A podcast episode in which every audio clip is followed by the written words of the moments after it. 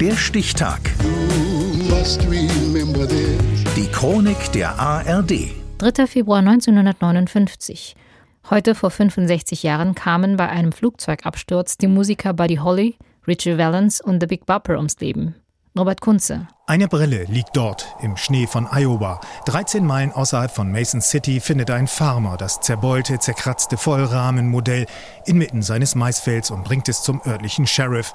Es ist der 7. April 1959. A long, long time ago, Zwei Monate waren vergangen seit diesem schrecklichen Unglück an jenem schicksalshaften Dienstag, 3. Februar. Buddy Holly, Richie Valens und JP Richardson alias The Big Bopper bestiegen die einmotorige Beechcraft Bonanza, um zum nächsten Gig der Winter Dance Party zu fliegen. Sie kamen niemals an. We interrupt this program for a special news bulletin. Three young singers who soared to the heights of show business on the current rock and roll craze were killed today in the crash of a light plane in an Iowa snow flurry.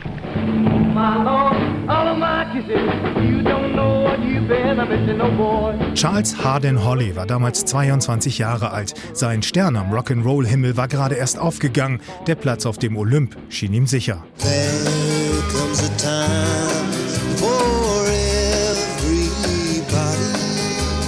Auch dem 17-jährigen Richie Valens und dem drolligen N20er Richardson lag die Welt zu Füßen. Ursprünglich sollte noch Dian Dimucci in die Maschine steigen, doch der entschied sich für die Busfahrt mit seiner Band, den Bellmans, und erfuhr am Zielort aus den Durchsagen im Radio von der Tragödie.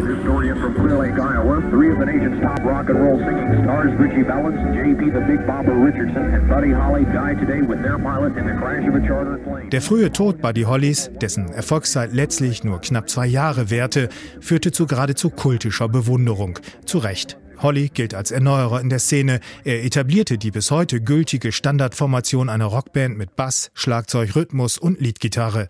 Seine Songs waren eingängig, seine Komposition überragend. Zudem verdankt ihm die Nachwelt technische Neuerungen, wie das Overdubbing. Man mag sich kaum vorstellen, was dieser Mann noch alles hätte erreichen können. Hi everyone, this is Buddy Holly and the Crickets taking this opportunity to say that we think it's real keen the way Bill Randall and all the boys here at WERE have played and played our record of That'll Be the Day. Nachfolgende Generationen führten den Weg Buddy Hollys fort. Vor allem eine junge, talentierte Band aus Liverpool galt als Bewunderer des Texaners, die Beatles, nahe dran am Original.